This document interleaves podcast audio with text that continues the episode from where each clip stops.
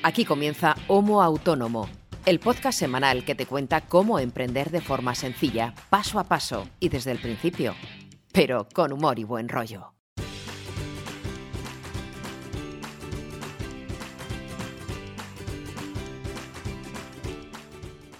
Hola, hola, ya estamos aquí, ya hemos vuelto de vacaciones navideñas.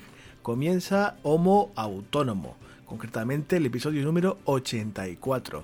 ¿Qué es esto de Homo Autónomo? Pues un podcast que hacen dos personas que se dedican a trabajar por su cuenta, es decir, que son autónomas, y que hace ya un tiempo, hace un par de años, decidieron juntarse para charlar de sus, bueno, problemillas no es la palabra, pero bueno, de sus batallas del día a día y de cómo afrontan sus respectivos trabajos.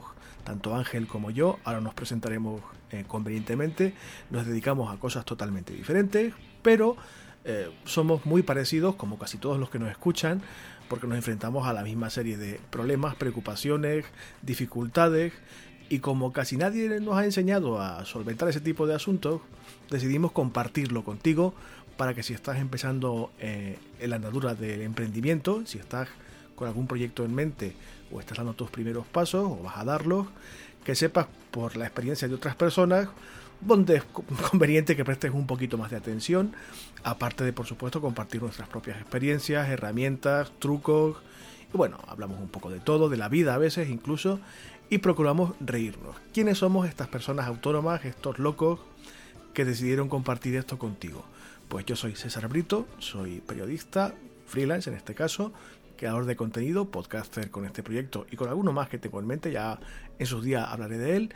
Y bueno, hago un par de cosas más, pero lo que nos conviene, eh, lo que nos interesa en este eh, contexto es que sepas esto en principio. Mi compañero, amigo, hermano, eh, casi que escudero de batalla es Ángel Martín, es especialista, especialista en marketing digital, consultor de transferencia digital no sé, diseñador de webs, pica código como una bestia, hace un montón de cosas también. Pero bueno, también para lo que nos interesa es, con esto es suficiente. Y siempre puedes visitar su web para conocerle un poquito más, igual que puedes visitar la mía. Ángel, ¿cómo estás, compañero? Hola, Brito. Pues me estaba riendo porque cuando has dicho lo de Escudero, eh, hace unos días que hemos estado viendo la serie del Cid en Amazon Prime, y, me estaba viendo en la figura de escudero de la serie y digo, madre mía, cualquier, cualquier comparación es odiosa. Yo es que no he visto la serie, he leído por ahí que es un poco regular, pero bueno. Bueno, está bien. Yo, yo te considero mi escudero en el sentido positivo. El escudero por antonomasia seguramente es el del Quijote, Sancho Panza. Y yo no creo que haya eh, personaje en la literatura universal más rico, sensato, entrañable, querible. Vamos, lo, tomo como un elogio. Grabamos, Ángel, el primer podcast del año 2021. Hemos parado un poquito en Navidad, pero estamos grabando, por lo menos en esta, en esta línea temporal y espacial, el primer eh, episodio de 2021. Todo el mundo estaba deseando que se acabara el 2020, que uff, la pandemia, que mal año, que todo fatal ya empezado el, el 2021. Peor que el 2020. En fin, yo considero el 2020 como un tráiler del 2021. Y la cosa no pinta muy allá, que digamos, ¿eh? No sé cuándo estaréis escuchando esto, pero empezamos el 2021 con la misma pandemia que nos asedió el año anterior. Peor. En estos momentos en el que grabamos esto, peor que en marzo del año pasado. Todavía con amenazas de confinamiento domiciliario, de nuevo con cierres perimetrales, de nuevo con los negocios casi cerrados a la fuerza, sobre todo el sector de la hostelería y, demás. Aparte, hace unos días ha caído una nevada histórica en gran parte del país, sobre todo en la zona central del país, de Madrid y la meseta central. Madrid está paralizado por la nieve a una hora. Eh, muchos mm, supermercados desabastecidos por problemas de logística y transporte de alimentos y demás. ¿Qué coño está pasando? O sea, por favor, que alguien le dé al botón de pausa ya. Yo creo que debería eh, estar llevando 15 días. Sin parar. en toda España. Y así, Pero para, para que la gente no salga de casa o... claro, efectivamente. Ah. Así no sale nadie de casa, ya verás tú qué rápido se, se acaba la pandemia. Hemos pasado las navidades, creo que los dos, bastante bien. De hecho, Ángel, y esto lo digo públicamente porque me llegó al alma, ha sido de las pocas personas, aparte de mi familia, que en Nochebuena hicimos un... Yo pasé las navidades solo porque estaban mis padres en Canarias y, y por precaución pues no me moví este año de mi casa. Y es de las única, la única persona, sin ser mis padres, eh, que se tomó la molestia en Nochebuena de hacer un Skype conmigo cortito y os vi las caritas tanto a tu mujer como a ti. Y bueno, es un gesto que recordaré siempre, que agradecí mucho. Y bueno, sé que estamos los dos relativamente sanos, no de la Sí. cabeza, pero de salud estamos bien. es que ha sido la Nochebuena con más videollamadas que yo recuerdo. Bueno, Sí, yo de hecho temía que hubiera problemas de, de consistencia en la red porque había mucho intercambio Sí. de informa- de datos, vaya. Yo tengo una buena fibra, por suerte, pero vamos, que temía que hubiera, igual que se colapsaban antiguamente las, las líneas telefónicas. sí.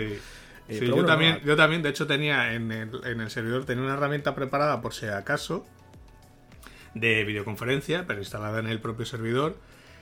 Por si, pues bueno, es lo típico, al final con la familia pues usas el- la videollamada del WhatsApp, eh, bueno, usas las, las más comunes, ¿no? Pues el WhatsApp, alguno con Facebook, hay gente que todavía, bueno, pues usa Zoom, bueno, pues, eh, pero digo, bueno, por si, por si acaso alguna peta, que podría ser, digo, voy a tener algo preparado, pero en principio no, no hizo falta, de hecho nosotros hablamos por Skype y nosotros ya era, no sé, la la videollamada que ya no me acuerdo el número que era, pero, pero nosotros empezamos como a las 8 de la tarde eh, hacer videollamadas con, pues eso, con la familia, con los amigos y tal.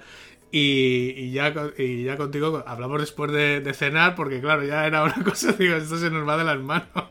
Estabais ahí en el sofá con vuestros perritos y vuestros gatitos, en ropa de estar por casa, más a gusto que Dios. Súper relajaditos, nada, muy bien. Y te agradezco mucho el gesto, es una cosa que no se me va a olvidar y que confío en poder eh, corresponderte de alguna forma en el futuro. Espero que en persona. Y bueno, estas semanas han sido, mm, evidentemente, de, de parón eh, oficial, entre comillas, pero tú y yo hemos seguido trabajando. Sí. Yo, de hecho, más que nunca en este último trimestre, te comentaba fuera de micro que estoy a puntito, a puntito de iniciar ya las matrículas de mi formación online sobre podcasting, que me ha tenido estos meses un poquito tareado. Y no tengo todo cerrado, cerrado del todo, y estoy un poquito agobiado porque, en fin, aún quedan días mm, por delante y aún está la matrícula abierta y tengo espacio para muchos alumnos y alumnas, pero me gustaría tener todo, eh, digamos, finiquitado y subido a la plataforma para hacer algún cambio si hace falta y demás, Sí. que ando un poquito. De hecho, estoy trabajando hoy que es sábado y mañana también trabajaré, o sea, eh, estoy un poquito estresado, pero bueno, la cosa no ha ido mal del todo. He ganado algún par de proyectos nuevos, un par de nuevos clientes, Bueno, el trabajo con, con mi agencia de representantes está dando muy buenos frutos, que era lo que esperaba. Ha tardado un poquito, pero está empezando a dar frutos. Ya estoy consiguiendo mejores proyectos con precios mucho más dignos y sobre todo que me estoy quitando de encima una cantidad de, morralla. de morralla de trabajo, Claro. de tiempo, sobre todo de tener que negociar, presupuestar, subir precio, bajar precio. No, no, se encargan mis representantes, a quienes envío un saludo y que han pasado por aquí también, por el podcast, hace algunas semanas. Y bueno, eh, semanas, no, meses. Y la cosa va razonablemente bien. Yo tenía mucho miedo de que el inicio de año eh, fuera un poco eh, no negativo, pero que acusara la contracción anímica general de vamos a no gastar, eh, se vienen años difíciles y tenía un poquito de miedo. No Sí. puedo tirar cohetes, pero bueno, estoy trabajando, que no está mal del todo. Sí. Y confío en que la cosa pues remonte. No sé cómo te ha ido a ti. Supongo que tú estás siempre atareado y lo has estado igual estos días, claro. He estado igual que igual que tú, porque bienvenido al mundo de la formación y del profesorado y demás, porque ahora sabes, eh, sufres lo que yo llevo sufriendo ya años, ¿no? Eh, creo que lo comentaba antes de irnos de vacaciones, que en este segundo cuatrimestre volví a tener otra asignatura y, y era una asignatura nueva, en este caso en- dentro del grado, que había que prepararla de cero. Entonces, claro, mm, con el trabajo que yo supone, ¿no? De preparar pues todo el temario, todas las actividades, eh, los trabajos que tienen que hacer los chavales. Y, y claro, encima es una asignatura de investigación de audiencias con el hándicap todavía que supone conseguir los datos de las audiencias.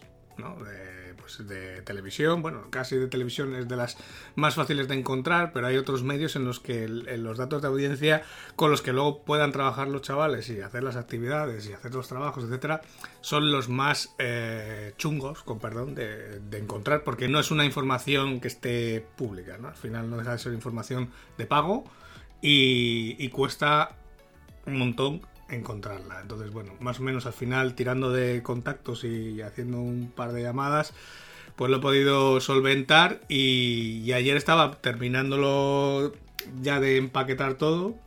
Me queda este fin de semana como a ti, pues eh, releérmelo todo y revisar que está todo bien, pues eso, que no se me haya colado por ahí ninguna errata ni ninguna cosa rara pero bueno, en, principio todo lo que es el tema este de clase de, o de preparación de clase ya lo tengo más o menos solventado, que es ya uno cuando descansa, cuando ves que ya está todo terminado y lo mandas y ya, pues bueno, ya yo me olvido un poco del tema ya hasta febrero cuando, cuando retome esa asignatura. Sí que es cierto que ahora de la primera asignatura del primer cuatrimestre, pues ahora es cuando empiezan los exámenes y tal. Bueno, pues la semana que viene tengo las presentaciones, luego la semana siguiente tengo los exámenes. Bueno, pues es un poco ese, ese trabajo ya de un poco más del día a día. Y en la parte de proyectos, eh, sí que es cierto que con el cambio de año parece que la cosa empieza a moverse por lo menos, ¿no? Así que esta semana he tenido alguna llamada de, algún, de algún proyecto que querían empezar a poner en marcha, así que, bueno, la cosa pinta bien, ¿vale? Todavía está la cosa por materializar, sí que es cierto que estoy pendiente de que me manden alguna información este fin de semana para revisar y demás, pero bueno, en principio sí que hay un par de proyectos a la vista que, que podrían salir adelante, así que, bien,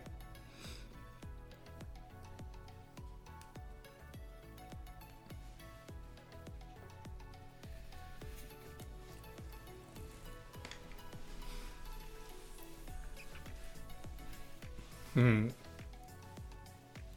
Sí. El único, el único que murió fue mi teléfono, que bueno, no es que muriera, murió la batería. Eh, era ya lo típico que lo ponías a cargar y a las dos horas estaba ya al 5%. Digo, esto no es normal. O sea, ya lo formateé, digo, a ver si es alguna aplicación que está haciendo de las suyas, nada, seguía igual. Y de repente se me enciende la bombilla. Digo, uy, si hay aquí unos en un centro comercial que hacen este tipo de ñapas, digo, los voy a llamar. Y efectivamente, por 40, ¿cuánto fueron? 45 euros me he puesto una batería nueva y está el teléfono como nuevo. O sea que más a gusto. Y, si lo acabas de, digamos, de resetear o de embutear, pues evidentemente. No, no, Hemos pasado de que la batería duraba dos horas, o sea, en dos horas pasaba del 100% al 5% a, que ahora acabo el día con el 80 y pico por ciento. Caramba, no está mal, no está mal. Bueno, eh, estamos grabando en nuestra línea temporal, no sé cuándo estáis escuchando esto, puede ser en cualquier momento, pero estamos grabando esto con unos poquitos días del 2021, como decíamos al principio, ya eh, nos los hemos echado al coleto, ¿no? Ya hemos avanzado un poco en el, mes de enero, pero vamos a considerar que estamos arrancando el año. Sí. Ya lo habéis visto por el título del episodio. Vamos a dedicar el, podcast de esta semana a esa serie de, no tareas, pero bueno, cositas que es conveniente que hagáis eh, ahora que estamos arrancando el año. Eh, no es obligatorio, ni muchísimo menos. Y también puedes hacer esto mismo que vamos a comentar hoy, podéis hacerlo al final del año, al cierre. Pero bueno, tanto en un, caso como en otro, son cositas que a lo mejor no tenéis muy en mente o que no pensáis demasiado en ellas y que sí que estaría bien eh, sentarse con papel y lápiz o con ordenador o con como queráis, pero bueno, tener esto, eh, digamos, en un soporte tangible para echarle un ojito ahora que estamos iniciando el año y también em, durante más momentos del año, pero bueno, sobre todo ahora para, digamos, ver el mapa de hacia dónde nos vamos a, mover. Fíjate, yo, eh, son, son tareas que normalmente suelo hacer ahora, a primeros de año, en enero. Porque en diciembre, eh, la primera quincena de diciembre, bueno, es de más o menos trabajo normal. La segunda de quincena de diciembre, ya a partir del 20 ya, y ya a partir del día de la lotería, olvídate porque ya empieza el frenesí navideño y prácticamente ya no se puede hacer nada. Y más si encima este año porque no ha habido no hemos podido viajar, pero si encima tienes que viajar, visitar a la familia, eh, comidas, cenas, etcétera, em, hay mucho menos tiempo libre, ¿no? Y al final uno está está lo que tiene que estar, ¿no? Que al final es a pasar las navidades con, la familia, que al final es lo importante.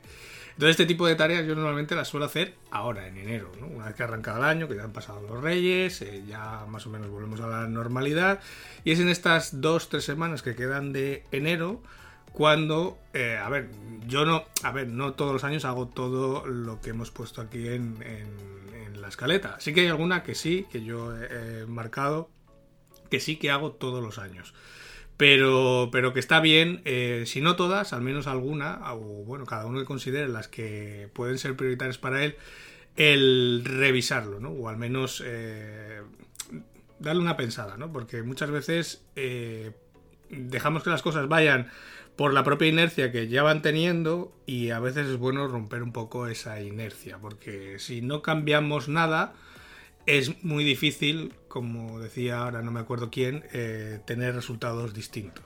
Pues eh, esto es algo, algo muy parecido. Evidentemente, esto no es aplicable a todos los casos.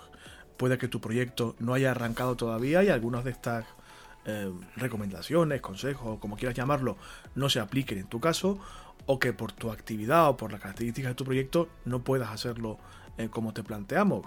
Y puede incluso que tú tengas otra dinámica distinta y haya cosas que sí que hagas cada principio de año y que no comentemos nosotros. Evidentemente no hay ningún tipo de problema. Aquí, como decimos siempre Ángel y yo, no tenemos la verdad absoluta para nada. Compartimos nuestra idea de las cosas que pueden ser equivocadas o no y por supuesto ya sabes que hay canales de comunicación abiertos mm, suficientes como para que si quieres apoyar esto que comentamos hoy, complementarlo, corregirlo o comentar lo que quieras, evidentemente puedes hacerlo, que para eso estamos aquí. Pero bueno, yo he puesto aquí en la escaleta eh, algunos temas que comentaremos, digamos, alternativamente, eh, algunos yo, otros Ángel, otros los dos. Pero bueno, estaría bien que lo tuvieras en cuenta. Para empezar, y sobre todo porque vivimos en la era de la revolución digital, la cuarta revolución que dicen algunos, esta gente que entiende y demás, eh, trabajamos casi todos con muchos datos. Aunque tu proyecto no sea eh, íntegramente digital, seguro que tienes datos que tienes que manejar con cierta frecuencia. Esos datos hay que tenerlos muy en cuenta y muy en mente. Porque las matemáticas, amigo, amiga, no engañan a nadie. Aunque tú creas que te va bien, si las matemáticas dicen que no, hazle caso a las matemáticas. Y viceversa. Si tú crees que ha sido un mal año, pero tú revisas matemáticamente tus cifras, ahora hablaremos de ellas, y te cuentan las matemáticas que bueno, que no ha sido igual un año brillante, pero no te va mal, pues bueno, no hace falta que te hundas en la miseria. Eh, ¿A qué datos me estoy refiriendo? Por lo menos los que yo tengo en cuenta, Ángel complementará ahora. Eh, si tienes un negocio que ya lleva un cierto recorrido, aunque solo sea un año o dos años, ya sabrás cuánto has gastado en el año anterior, qué gastos fijos tienes y qué gastos no te esperabas y has tenido que afrontar. Si has tenido la digamos, eh, picardía de tener, eh, digamos, un seguimiento de, de esos datos, aunque sea a través de las facturas, sabrás cuánto has gastado y cuánto has ingresado. Pues estaría bien echarle un vistazo general con la perspectiva de todo un año pasado eh, de cuál ha sido ese gasto y cuál ha sido ese ingreso, que es un poco el ABC de la gestión de, cualquier negocio, saber cuánto entra y cuánto sale, para saber un poco cuál es el estado de salud de tu negocio en este momento. Como es lógico, si tu negocio no ha arrancado, estos datos no los tendrás. Pero sí que puedes que tengas alguna previsión. De las previsiones y del realismo de esas previsiones hablaremos después. Eh, si tienes clientes, si trabajas con clientes, evidentemente sabrás cuántos clientes tienes, cuántos son recurrentes y cuáles no, Em, si has perdido alguno y en qué momento del año ha sido, o qué estabas haciendo cuando has perdido ese cliente o ese grupo de clientes, si tienes clientes nuevos y forman una cartera específica de, mira, tengo muchos clientes que vienen de esta ciudad de España o que se dedican a este tipo de cosas. Ese tipo de datos es interesante que los tengas, digamos, mm, eh, a la vista como una panorámica, mm, para que sepas un poco mm, cómo está tu negocio a nivel interno. Evidentemente, si tu, si tu negocio es digital y tienes alguna tienda online, alguna web o algo similar, los datos que te reporte ese sitio son esenciales, en el sentido de visitas, tasa de conversión, etcétera. esos datos hay que tenerlos en cuenta también. Y te decía al principio que es conveniente que tanto este aspecto en particular como el resto de historias lo hagas con lápiz y papel es una forma de hablar.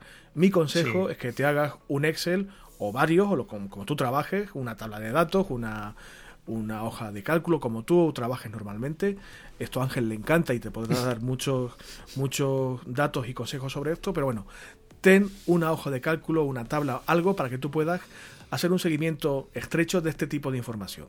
Desde ahora mismo, para que la cosa se revise cada semana, mes, trimestre, como tú lo quieras hacer, y esos datos se vayan acumulando y te puedan dar, a final de este año que empezamos ahora, esta visión que puedas a su vez revisar de nuevo. No sé si tienes alguna cosa que aportar, Ángel, de este aspecto de los datos, de la métrica, del Big Data y todo esto. Bueno, Big Data al fin y al cabo, en el nivel de proyectos que nosotros manejamos y bueno, que manejan yo creo que prácticamente todo el mundo que nos escucha, es muy difícil hacer Big Data. Pero bueno, con hacer Small Data, que también Sí, existe esta- ese término, Este, este, PK, este PK minutos del que yo hablo, sí, sí. eh, ya, es, ya es bastante, porque simplemente el, el recopilar estos datos, y ojo, y no solamente tener ese síndrome de diógenes digital de recopilar datos por recopilar datos, sino mm, lo que yo muchas veces les digo a mis alumnos, o sea, los datos sirven para luego buscar los porqués las cosas. Mm, Porque está muy bien tener Excel kilométricos con cantidad de datos que si luego ni somos capaces de interpretarlos, ni somos capaces de sacar conclusiones a través de esos datos, pues está muy bien tener muchos datos, pero no nos valen para nada. Es mejor tener quizá a lo mejor menos datos, pero que nos sirvan para tomar decisiones. Y cuando antes hablabas, por ejemplo, de por ejemplo, de lo que has gastado en el último año, es decir, en qué se te va la pasta, lo que has ingresado, cuánto dinero te entra en este caso en la cuenta. Eh, todo el tema de clientes, clientes nuevos, clientes que has ganado, clientes que has perdido, pero también por qué has perdido los clientes. No solamente cuándo, sino el por qué. Porque esto luego lo que nos sirve es para hacer, eh, para poder tomar decisiones, ¿no? En ese plan de marketing, en ese plan de negocio que vamos a hablar luego, muchas de estas actuaciones vienen apoyadas por los datos que ya tenemos. A ver, cuando uno hace un plan de marketing de inicio, pues es como yo digo, como digo yo muchas veces, es como chuparte el dedo, eh, levantarlo así y ver de qué lado viene el aire, ¿no? Porque a veces es muy difícil hacer previsiones. Pero cuando tienes un negocio que ya ha arrancado y que tienes estos datos, o que tienes esta capacidad de poder tomar decisiones basadas en algo real, pues lógicamente las decisiones son mucho más acertadas. Si tú al final estás detectando que tienes en el último año muchos clientes de una provincia que el año anterior no tenías, una de dos, o estás haciendo algo que hace que esos clientes vengan de esa provincia nueva, o tú a lo mejor no estás haciendo nada, pero alguien sí que está haciendo algo por ti y tú ni siquiera te has dado cuenta, como puede ser simplemente el señor Google, que de repente ha cogido tu web y para las búsquedas o las consultas que se hacen desde X provincia, ahora resulta que estás el primero y tú ni siquiera te has dado cuenta y no lo estás aprovechando. Mm, Está muy bien esto que has dicho de no solamente recopilar, sino también saber leer e interpretar esa información. Hay Sí, no, quien, hay- hay una quien tiene cosa- facilidad, evidentemente, pero Hay una cosa que, eh, sobre todo la gente que trabaja con, con datos, tenemos una, una frase mítica que es la parálisis por análisis. ¿no? Hay mucha gente que recopila muchos datos, eh, tiene tantísimos datos que luego es incapaz de interpretarlos, ¿no? porque esa, eh, o no es capaz de hacer nada a raíz de los datos, ¿no? Y eso es lo que nosotros denominamos esa parálisis por análisis, ¿no? Estás todo el rato analizando, pero luego no tomas ninguna decisión. Y eso, al final, es, de verdad, es tiempo perdido. Sí, se, pueden analizar muchos datos, pero si luego no se toma ninguna decisión en base a ello, es mejor que hagas otra cosa, porque al final estás perdiendo el tiempo. O sea, revisar los datos o revisar las analíticas, eh, revisar eh, las tasas de conversión, revisar pues, lo que decíamos antes, el por qué de repente este año tienes más clientes de, de- desde una provincia y no vas tirando del hilo, ¿no? Vale, sí, tú has detectado que tienes más clientes en la base de datos de tal provincia. Y lo siguiente que yo pregunto, vale, ¿por qué tengo más clientes de, de- de esta provincia? ¿He hecho algo, algún tipo de publicidad, algún tipo de captación para tener eh, más clientes de esta provincia? ¿Sí o no? Si lo he hecho, pues lógicamente tendré que revisar qué campañas he hecho, cuáles han funcionado mejor, cuáles han funcionado peor, para replicarlas, para mejorarlas, para, lógicamente, potenciarlo.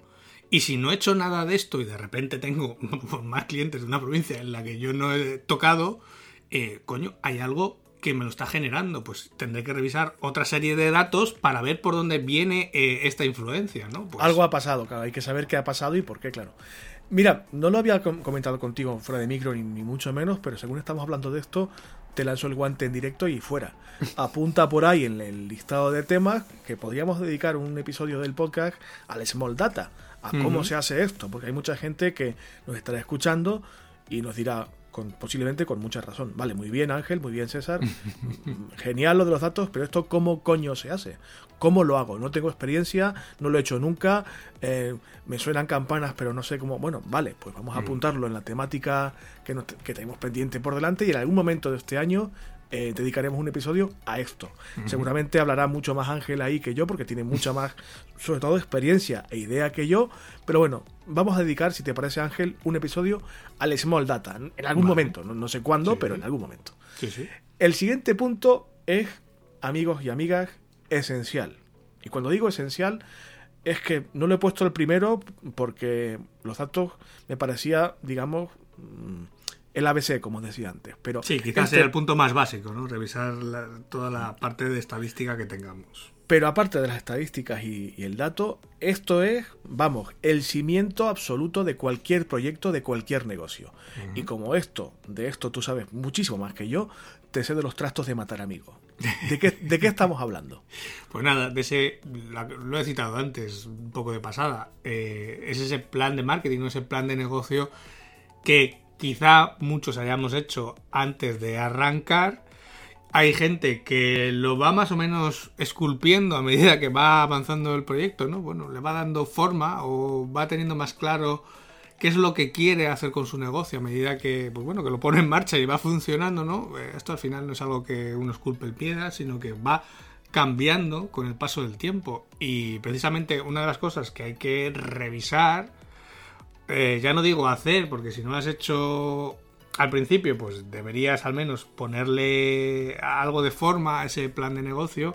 Y si lo tienes hecho, pues precisamente después de haber revisado todos esos datos que, que hablábamos antes, es ver si más o menos cuadra con lo que nosotros habíamos proyectado en ese plan de negocio si cuadra, ver en qué grado cuadra y cómo me ayudan esos datos a mejorar esos objetivos y esas metas que ya había marcado en ese plan de negocio, por ejemplo, para este año 2021 o para este, eh, podríamos decir, este bloque de 3 o 5 años, ¿vale? Si voy por el buen camino, si, si los datos me, me dan la razón de que voy por el buen camino, o si por el contrario eh, los datos me dicen que no estoy cumpliendo lo que he hecho el plan de negocio, bien porque el plan de negocio era algo irrealizable, que muchas veces pasa, que planteamos unos objetivos que, quizás son demasiado altos o demasiado inalcanzables, o quizá me estoy desviando del rumbo del que yo me había marcado en el plan de negocio.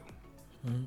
Y eso no es malo per se. A lo mejor te estás desviando porque tu proyecto ha crecido de esa forma o ha derivado por ese camino y está yendo bien. a lo mejor tu plan de negocio decía A, pero la vida real y tu propio proyecto te está diciendo con datos, como decíamos antes, oye, que vamos yendo por B y vamos muy bien. A lo mejor hay que, como tú decías, flexibilizar ese plan de marketing, ese plan de negocio, para adaptarlo a lo que te está pasando de verdad.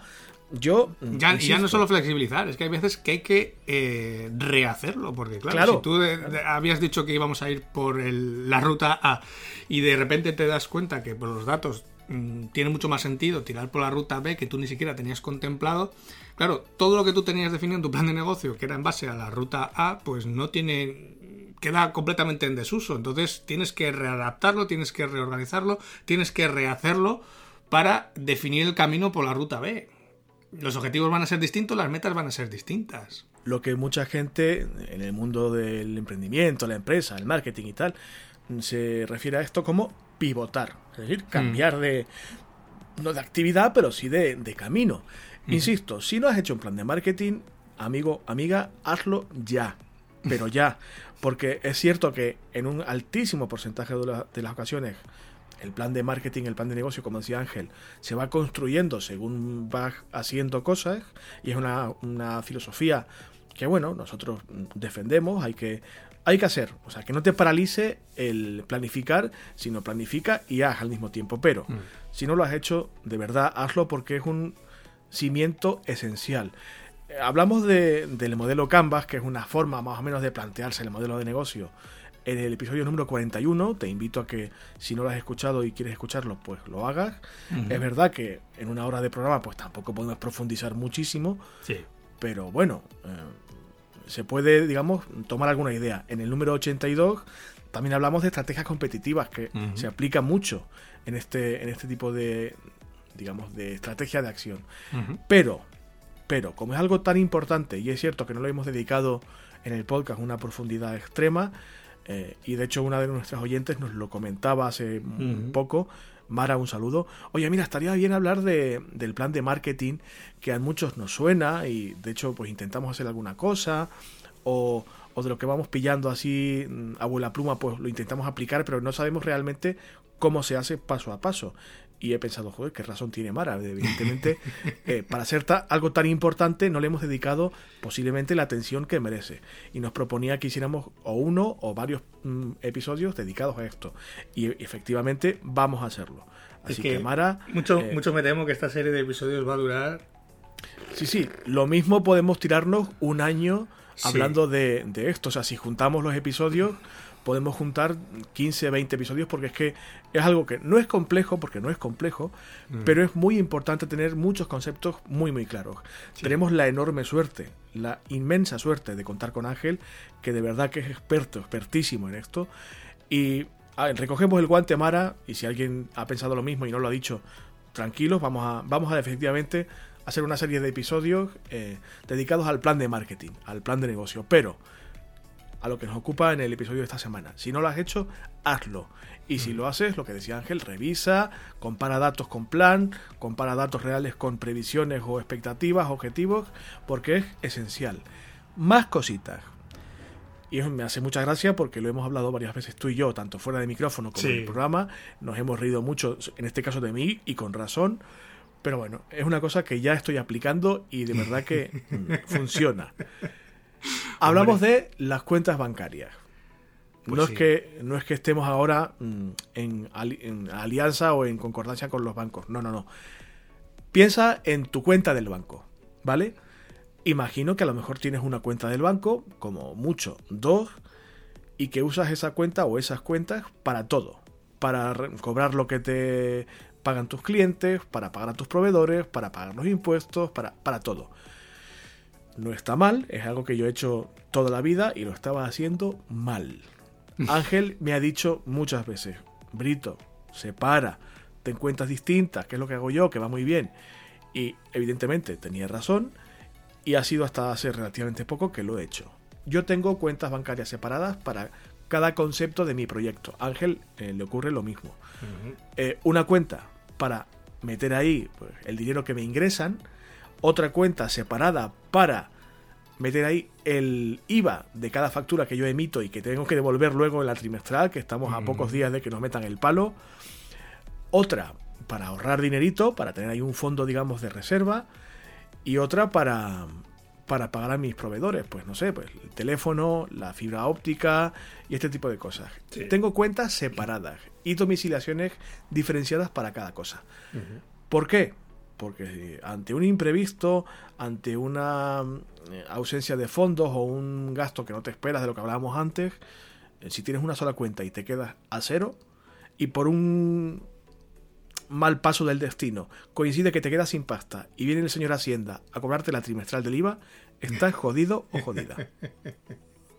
No, y más que nada por un tema de que es mucho más fácil tener todo controlado, ¿vale?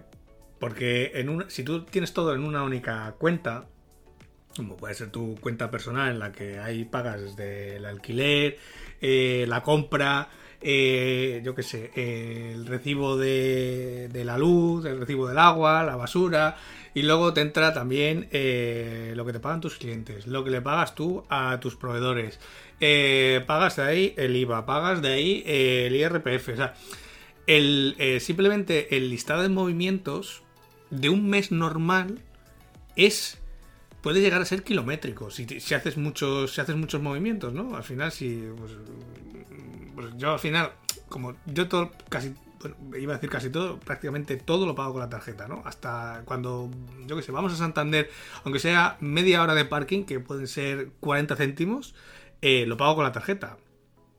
Porque es más rápido que andar buscando las monedas y, porque también me queda registrado, ¿no? Pero entonces, claro, si tienes muchas, muchas operaciones de estas, que a veces son de nada, de un euro, dos euros, tal, eh, el, listado de movimientos puede ser kilométrico. Entonces, eh, ponerle orden a eso y tener claro por dónde se te está yendo la pasta, que es lo que vamos a ver a continuación, y, y un poco cómo está el estado de la cuenta, es mucho más difícil que si lo tienes pues compartimentado o separado, ¿no? Pues en una cosa o sea, en una cuenta tus finanzas personales, es decir, tu día a día. Con lo que pagas, pues eso, la compra, el parking, el pan, eh, si te vas a comprar unos pantalones, este tipo de cosas. Luego, para cada proyecto o en tu proyecto, si solo tienes uno, pues mira, aprovecha las distintas cuentas para distintas partidas, como bien ha dicho Brito. En una donde te entra la pasta de, de, tus ingresos, ¿vale? Donde te pagan los clientes, donde por ejemplo vuelca Stripe o donde vuelca PayPal si tienes un negocio online otra para pagar a tus proveedores o tus servicios, ¿vale? En esta cuenta pues va a coger el dinero el hosting, va a coger el, eh, o sea, voy a tener domiciliado el móvil, el internet, eh, o sea, todo lo que saca dinero de mi cuenta pero separado. En otra cuenta, ahí tengo separado el IVA, como bien hace ya Brito, que así cuando llega el trimestre, pues simplemente es decirle a la Hacienda en el modelo tercero término, el dinero lo coges de esta cuenta, que ya estáis separado, o sea, no tienes que hacer nada, no te va a doler porque ya lo tienes separado. No tienes que cogerlo de tu cuenta y moverlo porque ya lo has separado. Entonces no vas a tener esa sensación de tener que pagar Hacienda, sino que simplemente lo que has hecho ha sido apartar lo que en realidad es del Estado, no es tuyo. Y así para cada uno es concreto. Y si tienes varios proyectos, como por ejemplo en mi caso, yo tengo una cuenta para cada proyecto, porque total, tampoco es que haya mucho movimiento de servicios o todos los servicios mm, parten de una misma cuenta común, porque al final yo los, los gastos compartidos, como puede ser el hosting o el servidor, los dominios y todo eso, son, son muy pocos, ¿no? no los, servicios que tengo activos, pues no son tanto, entonces los puedo tener todos en una misma cuenta, aunque sea, aunque todos tiren de, todos los proyectos tiren de esos servicios, entonces no, me importa. Pero sí que, eh, por ejemplo, los ingresos de un proyecto, los ingresos de otro proyecto, o sea, que estén separados, ¿no? y en todo momento sepas a qué pertenece cada cosa. Y el principio del año no es mal momento para sentarte, coger tu listado de cuentas o tu libreta o tu estado eh, financiero y decir, vale, mi entidad bancaria sea cual sea, ¿cuántas cuentas tengo con esta entidad? Si abro más cuentas, ¿me van a cobrar comisión o no? Eh, ¿Cuánto me cobran por el mantenimiento de más de una cuenta? ¿Me compensa eh, hacer, hablo sin saber, una, cifra, una cifra random, ¿me compensa tener 8 cuentas bancarias aquí? Sí, vale, pues hago mis cuentitas, que hoy en día online se tarda un minuto, y, es larguísimo, lo de un minuto, son apenas unos segundos, y si no te conviene, pues cambia de entidad y ten esta política financiera o monetaria de compartimentar, como decía eh, Ángel, porque el tema de los ingresos está muy bien, pero el tema de los gastos también, y es conveniente que sepas dónde se va la pasta y cuánto tienes en cada momento. Y de los gastos vas a hablar tú también, porque es un tema que a ti y a mí nos preocupa como a todos nosotros y nosotras, pero que tú tienes todo súper controlado, lo, citas mucho en muchos episodios, que bueno, en fin, hay muchos servicios fijos, muchos suministros, bueno, cuéntalo, que, que, lo explicarás mejor que yo seguramente. Yo esto es algo que hago, ah, bueno, habitualmente, no es que esté todos los meses haciéndolo, pero sí que a lo mejor un par de veces al año o tres veces al año sí que le pego un... A ver, durante el año no es un repaso tan exhaustivo como el que le pego, como el que le pego ahora, pero eh, una buena práctica, o, al menos yo lo considero, es que por lo menos una vez al año, y sobre todo a principios de año, es que revises tus gastos. Pero que los revises con lupa. O sea, siéntate una tarde o dos tardes, o las tardes que necesites. No hace falta tampoco pegarse una panzada, porque además esto satura bastante, porque no dejas de estar viendo todo el rato números, eh, cifras, y, y sé que cansa, ¿no? Pero sí que es bueno que, pues eso, ahora final de año, principios de año, es una época genial para revisar todos tus gastos, tanto los personales como eh, los de tu proyecto, los de tus proyectos, ¿vale? Y aquí incluyo todos los servicios, suministros, aplicaciones, software, licencias, todo lo que suponga una salida de dinero de tu cuenta. ¿vale? Todo aquello que pagamos en cuotas muchas veces recurrentes, pues desde, desde Spotify, el Netflix, el HBO, que a lo tonto mm, es, son este tipo de cosas que nos vamos dando de alta durante el año, pues porque lo necesitas, porque es un capricho, por lo que sea, ¿no? Pero que al final eh, bueno, pues mes a mes mm, no supone. Bueno, eh, pues es lo típico, ¿no? Te vas a dar de alta de Netflix, eh, son 12 euros, no, sé lo que cuesta ahora Netflix, da igual. 12 euros, 15 euros, no, es dinero, ¿no? Pero si al final tú sumas eso durante todos los meses al año, es un dinero, Y, tú, te pongo el caso, al final sueles tener Netflix, tienes el HBO, tienes también el Prime de Amazon, tienes también el Spotify, porque yo que sé, cuando te vas de vacaciones te gusta escuchar música en el coche. Bueno, al final son una serie de cuotas que estás pagando y que muchas veces no le estás dando eh, el uso que realmente eh, esperabas, ¿no? Y al final, pues bueno, hacer esa revisión de todos esos servicios, suministros, cuotas, pagos recurrentes, licencias, software, aplicaciones que muchas veces te descargas en la, pues bueno, descargas en el teléfono que son de, licencia o de pago anual, eh, todos los seguros que, que tienes activos, o sea, todo lo que suponga una salida de dinero de tu cuenta, hay que revisarlo, ¿vale? Yo una de las cosas que hago, lo primero es eh, puntear todos los servicios, todo lo que, eh, cualquier servicio, cualquier cosa que supone una salida de dinero de mi cuenta y apuntar la fecha de vencimiento de cada uno de ellos. Es decir, sobre todo, si son eh, las típicas cosas que son de pago anual, como los dominios, el hosting, Zapier, pues yo que sé, aplicaciones de software, de estas de pago que tienen licencias anuales. Todo eso miro una por una cuando van a vencer y me la apunto, o sea, me la apunto en el calendario y pongo un aviso en el calendario, ojo, que dentro de una semana esto vence. Y el día eh, que vence me pongo otro aviso. Y, bueno, también en este momento eh, ya hago una primera decisión de si esto lo voy a renovar el día que llegue, la fecha, o si no lo voy a renovar, ¿vale? Porque hay que pensar muchas veces si compensa renovarlos o no en función de si lo estás usando o no, porque es lo típico, lo que decía antes, ¿no? Te das de alta en un servicio que sí lo usas durante una temporada, pero luego al final cae en desuso y lo sigues pagando. Y eso es, Una, es una sangría de pasta. Y es que si, si tú al final coges y haces, eh, pues eso, apunteas en algún sitio, lo apuntas en algún sitio, todos los servicios que tienen, lo que te cuestan mensualmente o anualmente, y haces la suma de todo, veas que es una cantidad de pasta importante. Entonces yo todos los años hago lo mismo, que es meter tijera siempre a esto. ¿Vale? Intentar tener lo mínimo que necesito, o sea, lo que necesito, no tampoco quiero decir que me esté quitando de servicios que necesito, pero sí que muchas veces eh, es lo típico que te das de alta, compras aplicaciones que luego no usas, fuera. Si no lo estás usando, fuera. Y si lo vuelves a usar en el futuro, pues te vuelves a dar de alta, la vuelves a pagar y ya está, no pasa nada. Pero lo de estar manteniendo licencias, estar manteniendo cuotas por si acaso, eh, pues al final de año puede ser una diferencia de pasta importante. ¿eh? Ojo, que, que, mes a mes no supone mucho, pero a final de año eh, enseguida te estás metiendo en 500, en 600 o en 1000 pavos de, este tipo de gastos.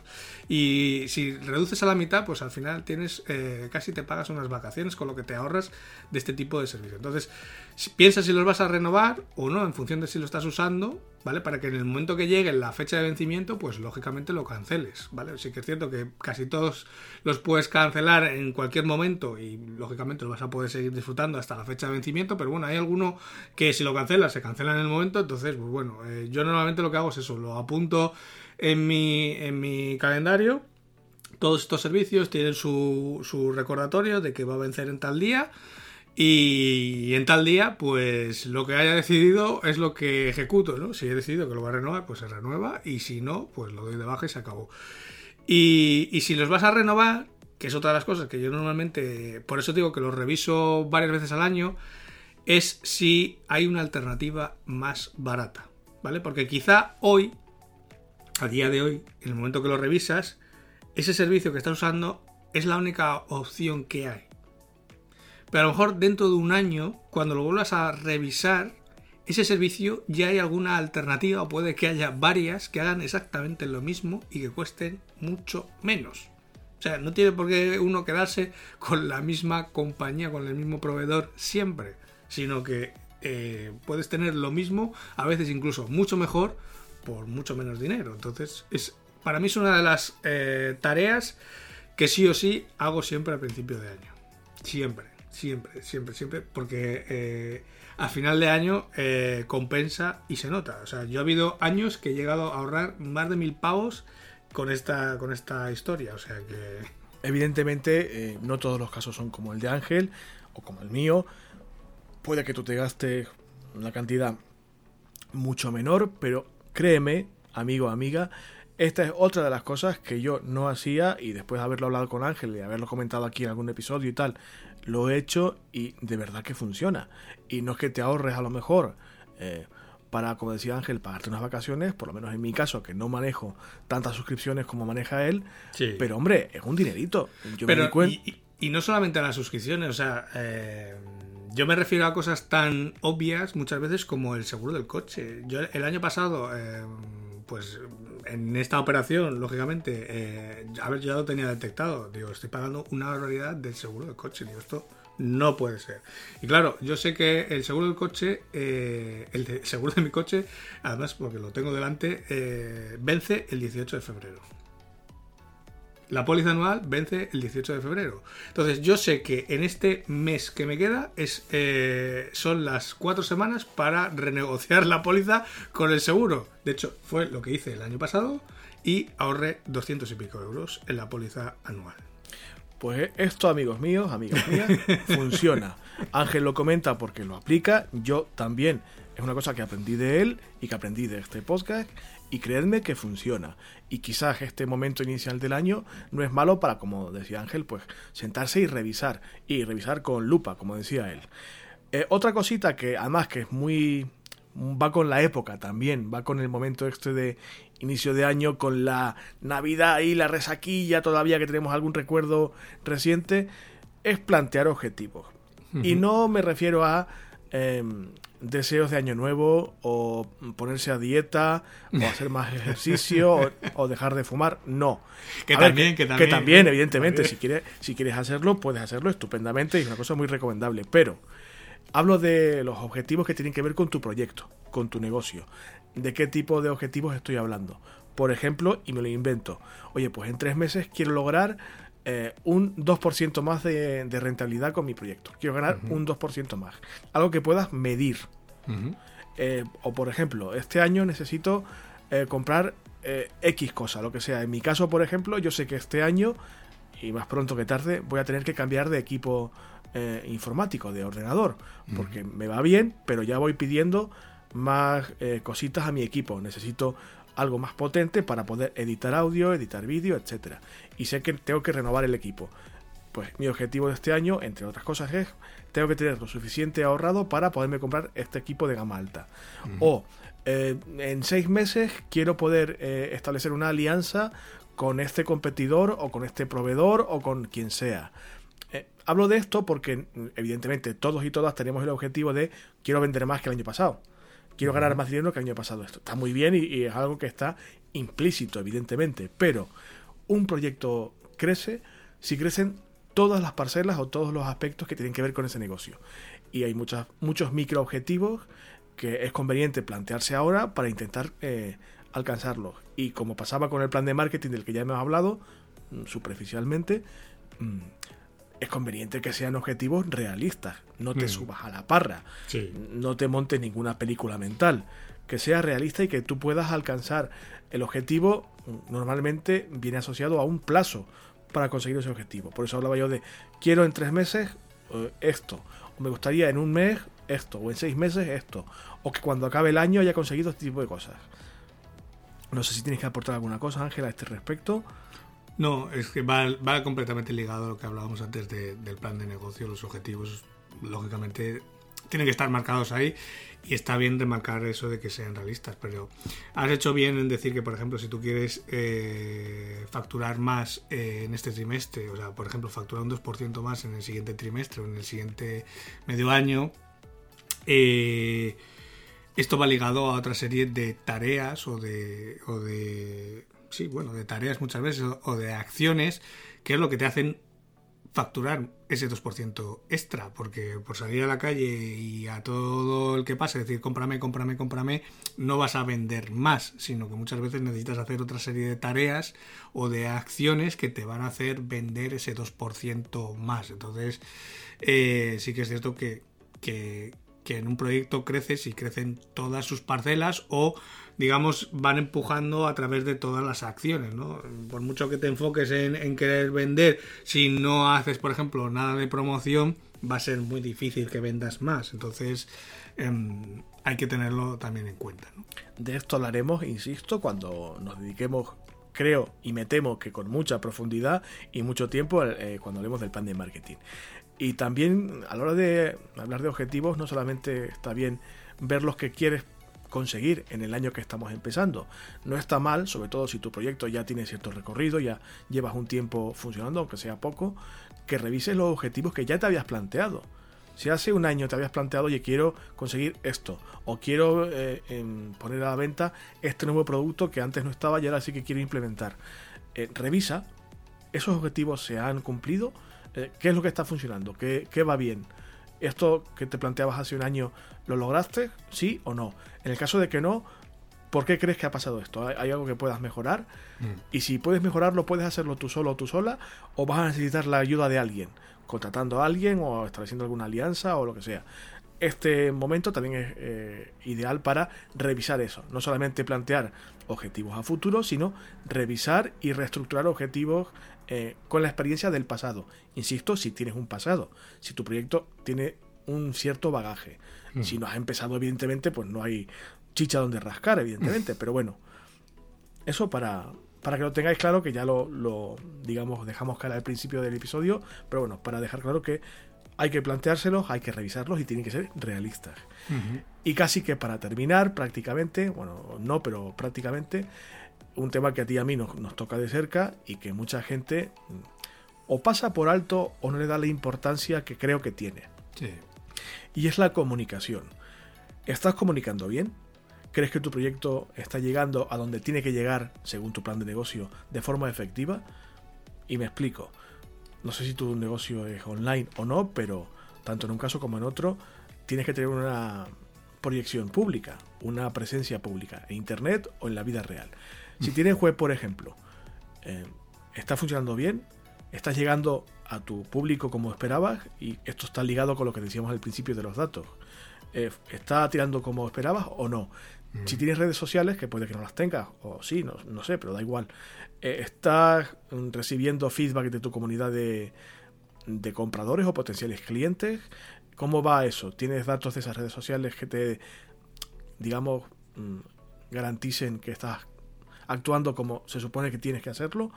Eh, evidentemente, mm, lo ideal sería que hicieras un plan de comunicación, del que ya hemos hablado aquí también, pero bueno, mm, planteate o reflexiona si el área de la comunicación la estás atajando como debería eh, atajarse. Si ese área está recibiendo la atención por tu parte que necesita, que créeme que gran parte de las empresas, pequeñas y grandes, no prestan la suficiente atención a la comunicación, porque es como algo etéreo, que no se define muy bien o que es difícil definirlo, pero es crucial para que tu negocio vaya bien. Y hoy en día, muchísimo más. Porque sí, que la revolución tecnológica, que Internet, sí, sí, muy bien, si Internet es una herramienta estupenda, pero si no la aprovechas y no comunicas a través de esos canales, estás perdiendo el esfuerzo y el dinero.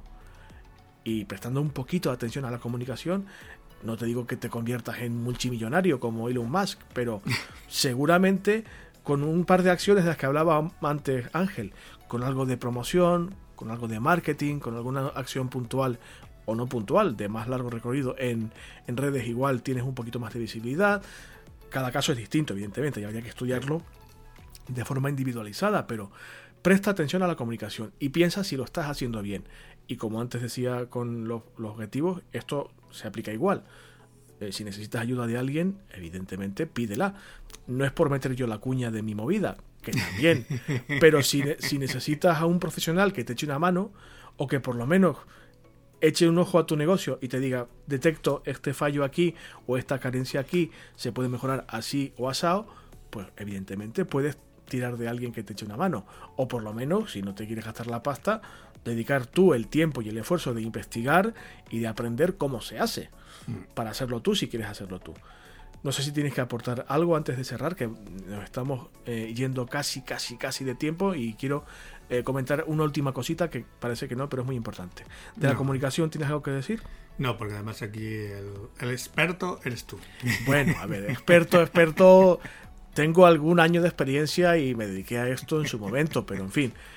Pero que, te lo digo en serio, hay muchas, y tú lo sabrás porque te habrás encontrado con muchos clientes del sector pyme o microempresa que de comunicación no tienen ni idea y que no saben ni lo que quieren, ni lo que piden, ni lo que cuesta, ni lo importante que es, ni cómo hay que pagarlo, ni por qué, ni cuándo. O sea, Sí. es un chocho. Esto de la comunicación Mm. como concepto general es un chocho y es conveniente que le prestes un poquito de atención o que por lo menos seas autocrítico, autocrítica y con honestidad te digas a ti mismo y a ti misma, oye, esto lo estoy haciendo bien, sé cómo se hace esto, me, me está ayudando lo que tenía planteado, necesito ayuda de alguien, e- X. O sea, insisto, no es por la cuña, es porque creo que es importante.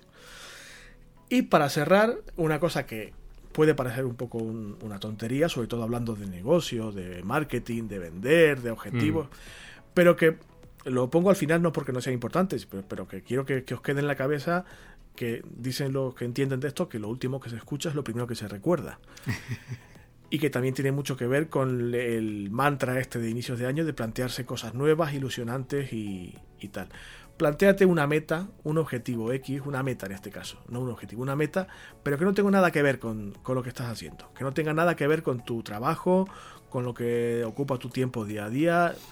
Piensa en algo que te haga sentir bien, sea lo que sea, que te valga de motivación. No tiene por qué estar relacionada con el trabajo, insisto. Hay algún loco, alguna loca que disfruta con su trabajo, pero créeme, hay un caso por cada millón. No conozco a nadie que se levante a trabajar cada mañana como si fuera a Disneylandia. Algún caso hay, pero yo no conozco tantos. Plantéate un objetivo, eh, una meta que te ilusione, que te sirva de motivación a ti como ser humano, como persona, no como autónomo. No sé, se me ocurre. Quizás no es el mejor ejemplo con el tema del COVID, pero el clásico al que se recurre siempre. Oye, pues me gustaría viajar un poco más. O Sí. quiero hacer un viaje que llevo tiempo esperando a tal sitio. Ahora no se puede, pero en algún momento se podrá. Sí. Eh, o me gustaría conocer a más gente nueva, que no tenga nada que ver con mi negocio, porque si conoces a mucha gente, pero estáis hablando constantemente de vuestra movida del trabajo, no, o sea, puede ser gente Es estupenda. Claro, puede ser gente a nivel humano y como personas, gente excelente, ángeles en la tierra, bien, perfecto, pero ese núcleo de relación va a estar muy ligado a tu trabajo, evidentemente. Busca gente nueva o, o planteate conocer a gente nueva, no sé, me lo estoy inventando sobre la marcha. Apuntarte a un club de lectura o a un cineclub o hacer una excursión de escalada, aprender un hobby nuevo, eh, algo que te sirva de motivación. Y si tienes más de uno, pues estupendo, más de uno, cuanto más, mucho mejor. Porque hay variedad y hay ilusión, hay motivación, porque todo no puede ser trabajar. O sea, aunque eh, se extiende el, el falso eh, recurso, la falsa idea de que los autónomos somos unos putos pringados, que lo somos, y que solamente trabajamos, hombre, pues la gran parte del tiempo sí, pero para no petar del coco, para no caer en una depresión y acabar hundido o hundida, hay que ilusionarse con algo, con lo que sea, depende de cada caso, mm, cada quien que haga lo que, lo que le guste, pero busca algo, y si puede ser más de una cosa, mucho mejor, que te ilusione y que no tenga nada que ver con esto. Y que igual que te planteas el objetivo empresarial, planteate esto de forma seria, no es una cosa etérea, de bueno, a ver si viajo un poco más. No, no, no, no. Si tu idea es, via- insisto lo del viaje porque es un- una cosa mentalmente muy fácil de entender Sí. Cuando se pueda, insisto, que estamos todavía con el bicho y en fin.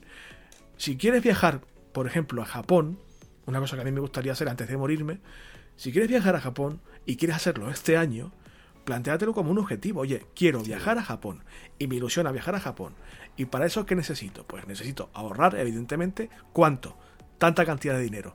Y cuando esté en Japón, ¿qué quiero hacer? Pues quiero hacer esto, Claro. esto, otro, Sí, me gustaría visitar este sitio. Requiere, requiere de una planificación igual que un proyecto empresarial o de emprendimiento. Entonces, Claro. ese- eso es lo que te, al final es lo que te ilusiona lo que te mueve.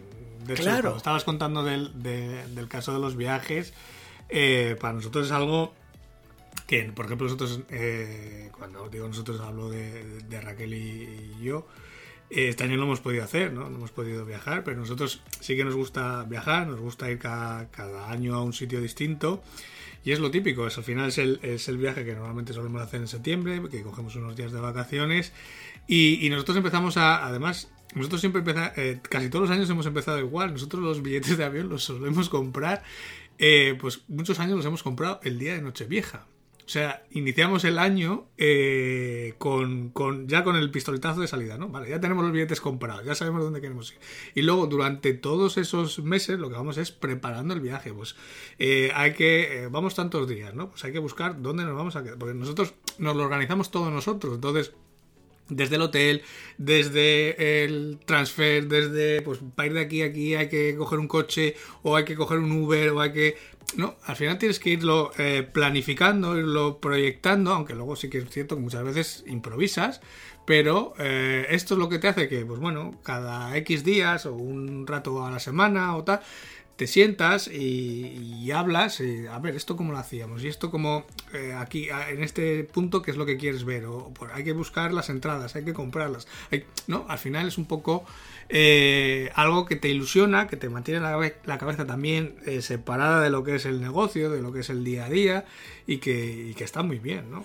Algo que te haga sentir bien, sea lo que sea. O sea, mira, mm. estoy pensando ahora mismo en una conocida mía que, bueno, trabaja en un restaurante y se dedica al tema de la restauración y este año 2020, el que terminamos hace poco, no ha sido el mejor año para la restauración, evidentemente, y lo ha pasado pues la pobre como todos los hosteleros, realmente mal. Y bueno, pues durante el confinamiento de principios de año pasado, pues se puso a, a pensar, me imagino, no sé si causado por esto o por otro motivo, pero me imagino que sí, oye, pues necesito hacer algo que, no me vuelva loca. ¿Qué hago? Oye, pues me encanta eh, la, el tema del barro, la alfarería, y no sé, eh, me, me, ha gustado siempre, pero no sé cómo, cómo se hace esto. Pues se apuntó a un curso, el curso le fue muy bien y compartía en redes sus avances. Notabas que la chica estaba ilusionada con eso. Del curso pasó a una formación no profesional, pero un poquito más seria y un poquito más completa. Fue mejorando su habilidad, fue mejorando su, su concepción del tema de la alfarería como actividad lúdica. Y poco a poco la cosa fue tomando un cariz un poco más serio. Y hace muy poco me enteré de que la afición se ha convertido en un trabajo, digamos, paralelo y que ha montado un estudio de alfarería y que vende sus cositas. Cosas eh, de verdad preciosas, vajilla que además puede usar en su restaurante y que aparte puede vender. Es un hobby que le sacó de un momento raro, de un momento un poco oscuro, que le gusta muchísimo, que le ha reconectado consigo misma. Igual que la alfarería puede ser cualquier otra cosa, no sé, hacer puzzles. O, como te ha pasado a ti recientemente, ponerte a montar temas de Lego. Lo que sea que te haga ilusión a ti, que te guste a ti. Sí, sí, sí. ¿Por qué? Lo del Lego, lo del Lego real. Eh, de hecho, fue uno, uno de mis regalos de, de, Papá Noel, de Navidad. Pues fue que Raquel, mi mujer, me regaló un, pack de Lego para, pues bueno, como en el último viaje que habíamos estado, habíamos estado en Italia, estuvimos en, Roma y estuvimos viendo la fontana y tal, eh, pues me, cogió el set de, de, crear la fontana de Trevi. Claro, lo cogí tan a deseo porque a mí siempre es algo que me ha gustado desde pequeñito, o sea, siempre me han gustado los Legos, los mecanos, los tentes y tal que me la acabé, pues claro, me dice, te lo, te lo he regalado, dice, para que desconectes un poco del ordenador. Y en parte tiene toda la razón del mundo, ¿no? Es una actividad que me saca del ordenador, estoy haciendo otra cosa y, estoy distraído y no estoy todo el rato delante de la pantalla. Pero claro, lo cogí tan a deseo que me lo acabé en dos días. O sea, eh, antes de Nochevieja ya me lo había terminado. Entonces, para Reyes, pues ya me tuve que hacer yo un autorregalo y me tuve que comprar un Lego de estos ya eh, gigantes. Eh, a ver, tampoco es el más grande, más grande que hay, pero bueno, ya tiene un número importante de piezas y un número de construcción también bastante importante. Y, sí que es cierto que, a ver, no es que esté todos los días, pero bueno, esta semana yo creo que ha habido un ratillo, me he puesto un día, una tarde que tenía así un ratillo muerto, pero bueno, te sientas una hora, eh, piensas en otra cosa que es completamente distinta. Eh, y muchas veces a mí, por ejemplo, me, aporta eh, otra, otra capacidad de, pensamiento, ¿no? Que pues eh, te lo decía ayer cuando estábamos haciendo la escaleta, digo, es que es, a ver, es una construcción de estas del Lego Technic que, pues bueno, pues tiene un montón de engranajes, de piezas, de, cosas que se mueven. Y digo, es que te hace pensar en, otra capacidad de pensamiento, ¿no? Pues es pues, cómo se mueven los engranajes, cómo se mueve esto, o sea, que esto hace que se mueva aquello. Ah, eh, te distrae, ¿no? Te distrae, a mí me saca del ordenador, que es la razón fundamental, y aparte es una cosa que me gusta, o sea, me puedo estar una hora o dos horas, yo al final me pongo aquí, me pongo un poco de música eh, y estoy aquí tranquilo, relajado, una hora o dos horas con las fichas, entre que buscas la ficha que necesitas, la pieza que necesitas y tal, eh, pasas el rato, ¿no? Y al final es una cosa que te aporta, a mí por ejemplo, me, me retrotrae un poco a mi, a mi infancia, cuando era niño y jugaba con estas cosas, ¿no? Que, pues bueno, esa parte nunca, yo creo que nunca la he perdido y, y siempre me ha gustado, porque de hecho ha habido años que, a mis sobrinos pues les ha caído algo siempre por Papá Noel de Lego tal y soy el primero que se ha puesto allí con ellos a, montar el, que te daba pelusilla te daba pelusilla y, ahora has retomado. En mi caso por ejemplo eh, ya no lo hago porque no tengo el tiempo suficiente. Quizás debería retomarlo. A mí me ha gustado en, esa línea también ¿eh? me ha gustado siempre el tema de las maquetas maquetas de aviones en este caso y tal. Lo que pasa es que yo recuerdo ser un poco torpe. Quizás si lo retomo ahora no soy tan torpe como antes o tengo más experiencia, más habilidad, más paciencia seguramente y lo podría retomar. En mi caso, por ejemplo, uno de estos objetivos que me dan placer, en mi caso particular, es la lectura. Y el año pasado, por, por, el motivo que sea, he pasado mucho más tiempo en la pantalla de lo que es deseable. Y este año me he decidido retomar la lectura de forma seria. ¿Y por qué digo de forma seria? Porque mi objetivo este año, o me gustaría conseguir, leer más de 50 libros en un año y voy a intentar retomar o reconectar con la lectura, que para mí es un placer y una forma de, ver la vida casi, pero insisto, puede ser en tu caso, eh, no como Ángel y como yo, lo que quieras, hacer senderismo, mm. eh, lo que sea, de cualquier cosa, pero algo que te haga sentir bien. ¿Por qué? Y, lo enlazo con el último, digamos, la última actividad que es conveniente eh, tener en mente ahora, a principios de año. Y no solamente ahora, sino yo diría que casi cada día que te levantes por la mañana procura divertirte con lo que haces, con tu trabajo, con tu proyecto, con tu vida en general. Esto va a quedar un poquito paulo coellista y quien me conoce sabe que no soy para nada de este pelo, pero bueno, entendedme. Hay que divertirse con lo que hay que ilusionarse con lo que haces, que va eh, el trabajo que estás haciendo posiblemente va a ocupar, va a ocupar casi un 70% de tu tiempo de vida como persona. Ya que vas a dedicarle tanto tiempo a algo, coño, procura que sea divertido, procura que te aporte ilusión, que te aporte algo. Es verdad que si eres un administrador de la propiedad o un notario, quizás no encuentras mucha motivación, o sí, igual me lo estoy inventando y hay gente que, que es la fiesta en su trabajo, pero procura que tu proyecto, sea el que sea, que te ilusione, que te guste, que te apasione, más allá de las tareas, digamos, lúdicas de las que hablamos ahora. Porque si no, en un año quizás no, pero en dos, en tres, en cinco, en los que sean, te vas a quemar. Y algo que a lo mejor hoy te gusta, dentro de un año, de dos, de cinco, de los que sean, te, lo vas a acabar odiando. Y es muy triste que uno pierda la ilusión por algo que le mueve a emprender, a iniciar un proyecto o un negocio.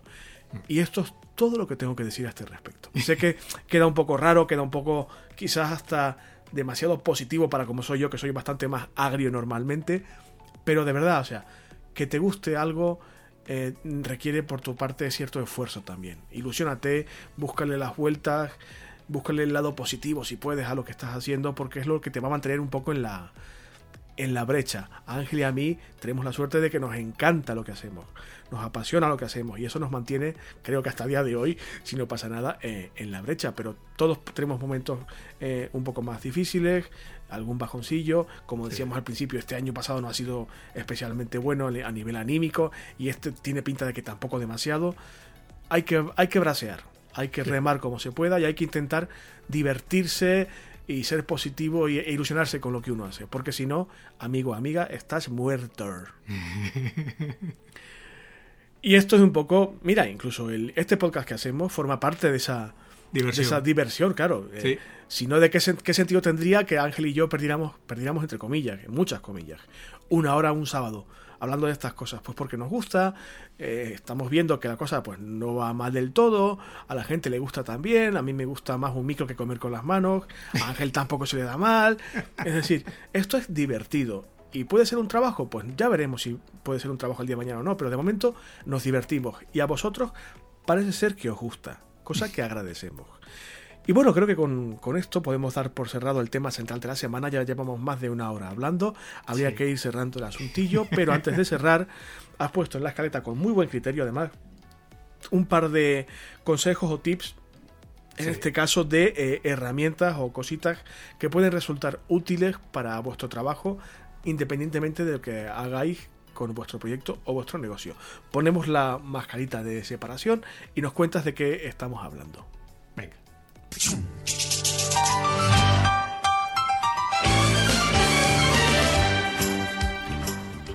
Cuéntame, cuéntame. He traído dos. La primera, que era la que ya tenía pensada, y luego la otra, cuando he visto la escaleta y he visto que íbamos a hablar de objetivos y tal, de bueno, voy a poner esta otra que la vi hace unos días y me pareció bastante curiosa. Bueno, voy primero con la, con la que ya tenía apuntada, que es HDoc. ¿Vale? Hace unas semanas ya hablé de un editor de Markdown, ¿vale? Que es este voy a decir lenguaje, que no es más que un tipo de codificación a la hora de escribir. Es un procesador de textos que tiene un lenguaje propio, ¿no? Y lo que te hace es que puedes prácticamente hacerlo todo con el teclado sin tener que usar el ratón.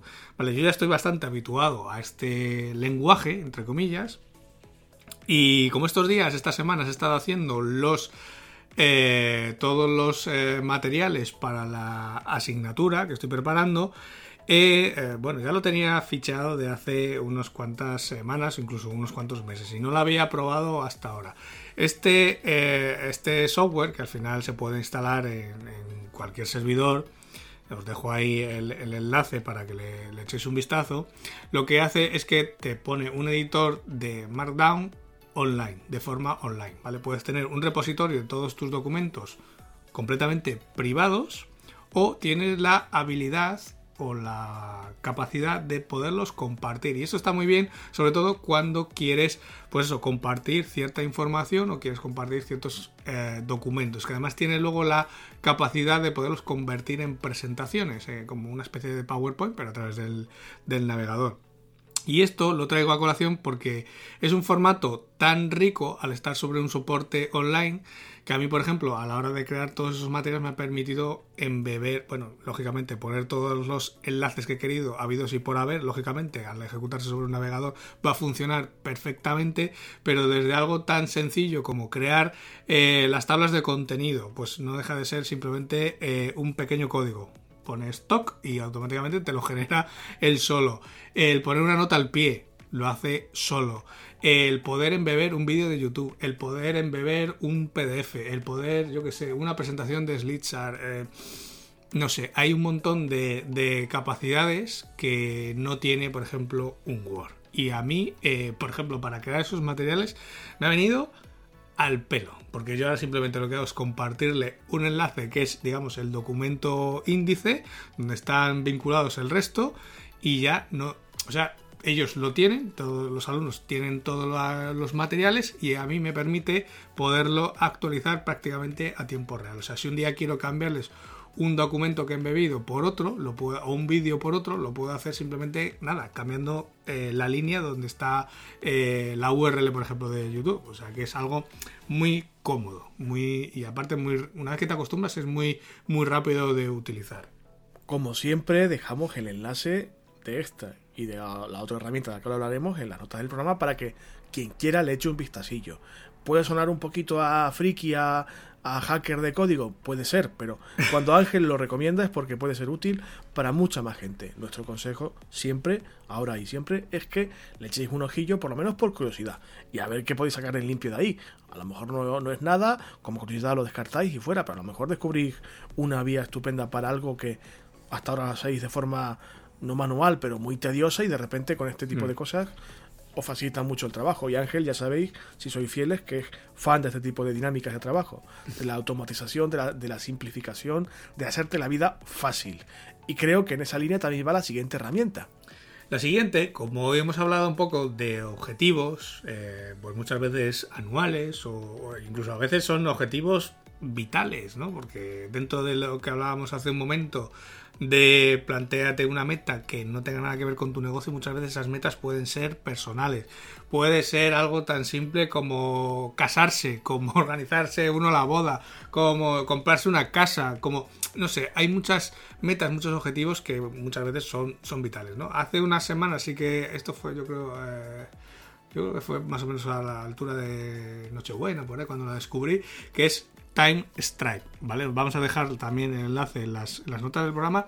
Y a grandes rasgos es como un Trello, eh, que todo el mundo lo conoce, o un Trello, eh, escrito en castellano, eh, vitaminado. ¿Vale? La particularidad que tiene este Time Stripe, aparte de que puedes organizarlo pues, por columnas, los proyectos, por columnas y un poco la gestión de tareas del día a día, pues lo que tengo para hoy, lo que tengo para esta semana, para este mes, para este año, para la vida, es que lo primero que te pregunta la aplicación es eh, en qué día naciste. Bueno, te pregunta tu nombre, tu apellido y, en qué día naciste.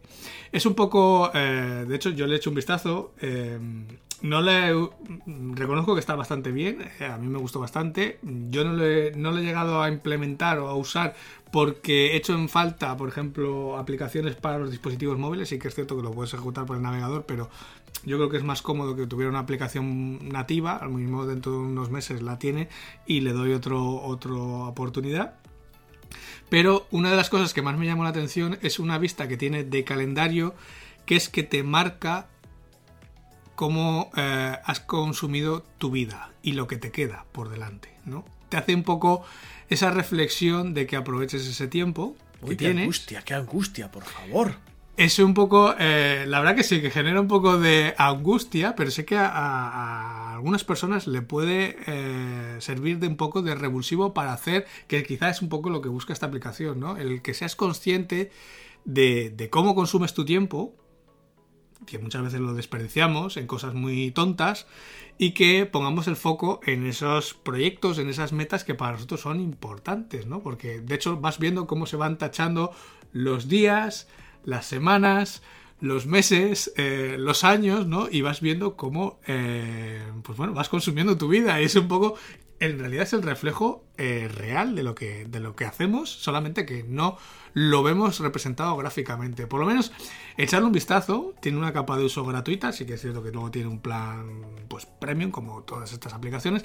Pero por lo menos echarle un vistazo y echar un vistazo a ese calendario, ¿no? Porque creo que es bastante eh, representativo, ¿no? Y también te hace plantearte, pues a lo mejor quizá esa meta que tienes ahí eh, guardada en un cajón o en algún rincón de tu memoria, lo mismo te hace sacarla o desempolvarla y ponerla encima de la mesa y ponerle fecha y, empezar a hacer algo para conseguirla, ¿vale? Que al final es un poco por lo que lo he traído. La aplicación está muy bien, funciona estupenda. Eh, tiene esa parte un poco gore que os decía del calendario, de ver lo que has consumido de tu vida y lo que te queda. Eh, que quizá es un poco lo más chocante, pero quizá precisamente por eso, por lo chocante, eh, lo he traído por, porque para mí creo que es lo más interesante a lo que hablábamos hoy, ¿no? En, poner en marcha esos objetivos, esas metas y, en hacer cosas sobre todo. Mm, y puede ser un, una, digamos, un tirón de orejas vital o filosófico, ¿no? Una, una llamada de atención de, oye, que tienes X años los que tengas y la vida se te va, tira, haz cosas, planteate cosas de forma, a ver, de forma razonable, sin angustia, sin ansiedad y sin... pero bueno, le echaré un ojo que conociéndome, lo mismo sufro una crisis, un, un breakdown y estoy una semana llorando en una esquina, pero bueno, si tú lo recomiendas es por algo, yo tengo plena confianza, le echaré un ojillo y ya, ya os comentaré. Ya os comentaré por Telegram seguramente. ¿Y por qué digo esto? porque después de haber hablado de todo este tipo de cosas, creo que podemos dar por cerrado el episodio de esta semana. Y en Telegram, en las redes sociales, podéis contactar con nosotros, y no conmigo personalmente, pero con el robot cabrón, que ahí sigue dando guerra. Y podéis contactar, por supuesto, a través de la web del podcast para contarnos lo que queráis. No solamente el Telegram y las redes, sino por el correo de toda la vida, ángel y césar Y que en principio si no pasa nada, si el apocalipsis nos deja un poco de respiro y podemos volver, en siete días estaremos aquí otra vez hablando de cosas igual no tan genéricas como estas, sino un poco más concretas, como nos gusta hacer aquí a nosotros, de dar eh, consejos prácticos y ir un poco de cortito y al pie. Pero bueno, eso será en siete días. Hasta ahora creo que es eh, todo lo que teníamos que compartir con todos vosotros y vosotras. Os agradecemos. Si acabáis de llegar, y, es el primer episodio que escucháis y habéis escuchado hasta aquí, mm, agradeceros vuestra mm, fortaleza de ánimo, vuestro aguante. Espero que os haya gustado esto que hacemos Ángel y yo. Si sois de los que vienen cada semana, pues evidentemente gracias también. Estáis muy enfermos y enfermas. Pero bueno, aquí seguís. Supongo que por algo será. Os agradecemos que no solamente nos deis feedback a través de las vías que os he comentado ahora, sino también que nos deis pues alguna mm, estrellita en Apple Podcast, algún comentario o voto positivo en iBox, algún corazoncito verde en Spotify, no por nosotros que realmente vamos a seguir comiendo, durmiendo y trabajando igual, pero sí que los algoritmos de repente pueden detectar que esto le gusta a mucha gente o que hay eh, digamos, cierta actividad más allá de los episodios que estamos grabando y que puede que pueda serle útil a más personas que como tú está, creo y espero, sacando algo productivo de todo esto. Pero bueno, esto digamos es una aspiración también vital que quizás no se cumple del todo. Nosotros en principio vamos a volver en siete días a seguir intentando hacer lo mejor que podamos esta locura que es el podcast de un autónomo. Os damos las gracias por estar ahí escuchando, por aguantarnos, por compartir, por aportar, que parece que no, pero la gente está aportando muchas ideas, muchos buenos deseos y muchas, mm, incluso contenido para el podcast, que como veis aceptamos y llevamos a, a cabo siempre que podamos. Y a Ángel también darle, por supuestísimo, las gracias por aguantarme a mí y por estar al otro lado, por apoyar un poco este proyecto que es la otra pata del banco. Ángel es un cielo una buenísima persona, eres un tío estupendo. Vamos, vamos a por el 2021. vamos a intentarlo. a ver si es mejor que el año pasado. Vamos a intentarlo y si no, eh, por lo menos que nos pille peleando, ¿no? Te doy las gracias por todo. Evidentemente volveremos contigo y conmigo la próxima semana, pero eso será en unos días. Vamos a dar un poco de tiempo para que os recuperéis, que entiendo que aguantarnos una hora Ángel y a mí es un esfuerzo, pero os dejamos tranquilos que eh, hoy es sábado, a lo mejor estás escuchando esto un lunes a las 9, estás loquísimo, pero bueno, en fin. Os dejamos que sigáis disfrutando de vuestro día. Sed buenos, cuidaos mucho, que el coronavirus todavía no ha pasado. Y nada, nos vemos, nos escuchamos. En, en breve, en cuanto menos te lo esperes, estamos otra vez aquí en el de Hola, Cucu, hemos vuelto. Enseguida volvemos, amigos, amigas, gracias por todo. Chao. Adiós a todos.